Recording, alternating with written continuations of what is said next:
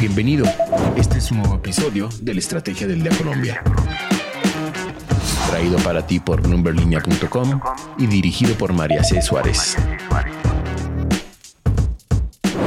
Feliz jueves, soy María C. Suárez y estamos en la estrategia del Día Colombia.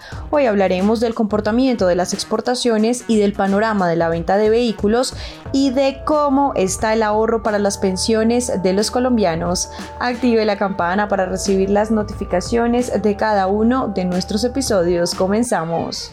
¿De qué estamos hablando?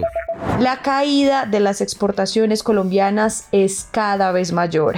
De acuerdo con información del DANE, en septiembre de 2023 las ventas externas del país fueron por 4.127 millones de dólares y presentaron entonces una disminución de 13,6% en relación con septiembre de 2022.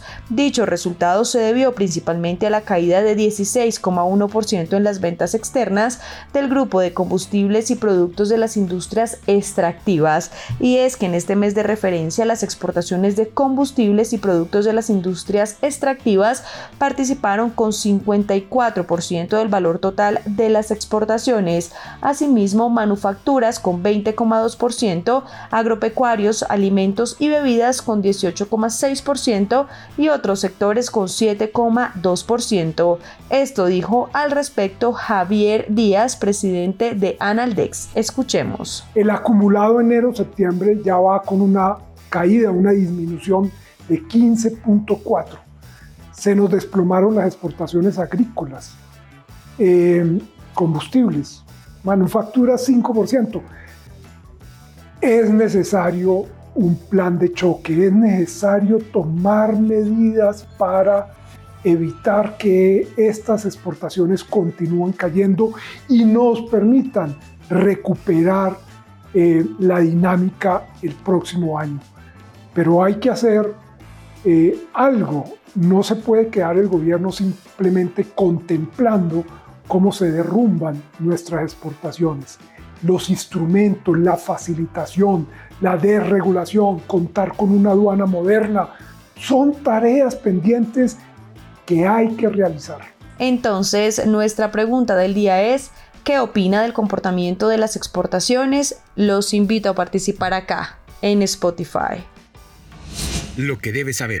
Y ahora tres datos que debes saber este jueves. El primero, la tasa representativa del mercado con la que amanece hoy Colombia es 4.117 pesos.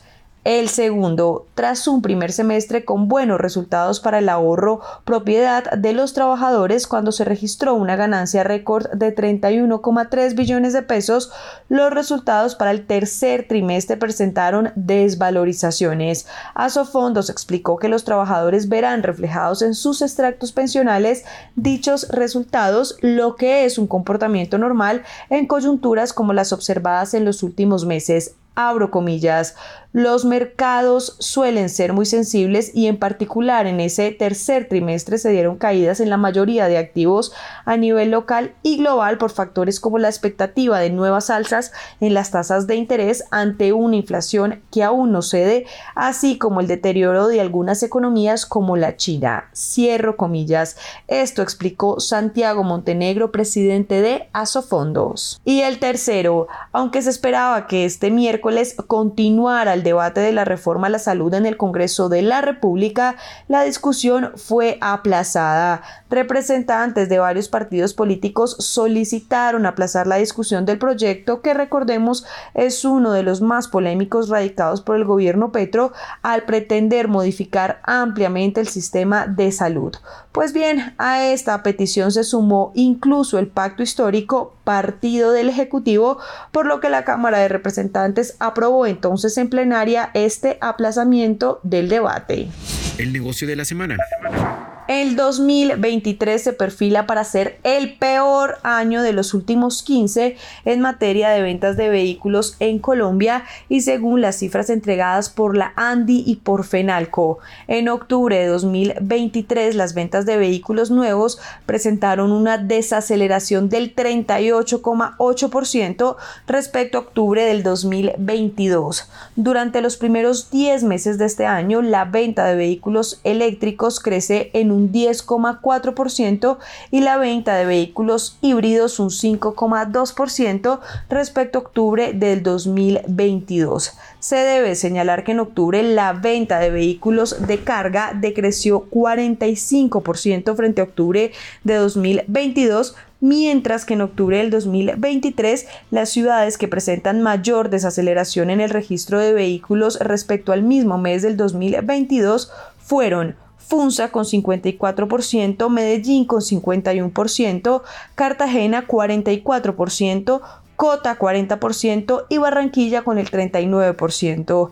Y ahora, en el acumulado entre enero y octubre se han matriculado 147.869 vehículos nuevos, presentando un decrecimiento acumulado del 32,1% respecto al mismo periodo del 2022. Hasta ahora, el peor año en venta de vehículos es el 2009, posquiebra de Lehman Brothers en Estados Unidos que fue un año en el que se vendieron en el país 185.128 vehículos. Recuerden seguir este podcast y activar la campana para recibir las notificaciones de cada episodio y así estar al tanto de lo que pasa con la economía y los negocios. Los invito también a que visiten bloomberlinia.com donde pueden ampliar cada uno de los temas que tratamos hoy. No olviden que acá está la información independiente que une a América Latina. Nos escuchamos mañana. Esta fue la Estrategia del Día Colombia. Dirigida por María C. Suárez, producido por Arturo Luna y Daniel Hernández. Que tengas buen día.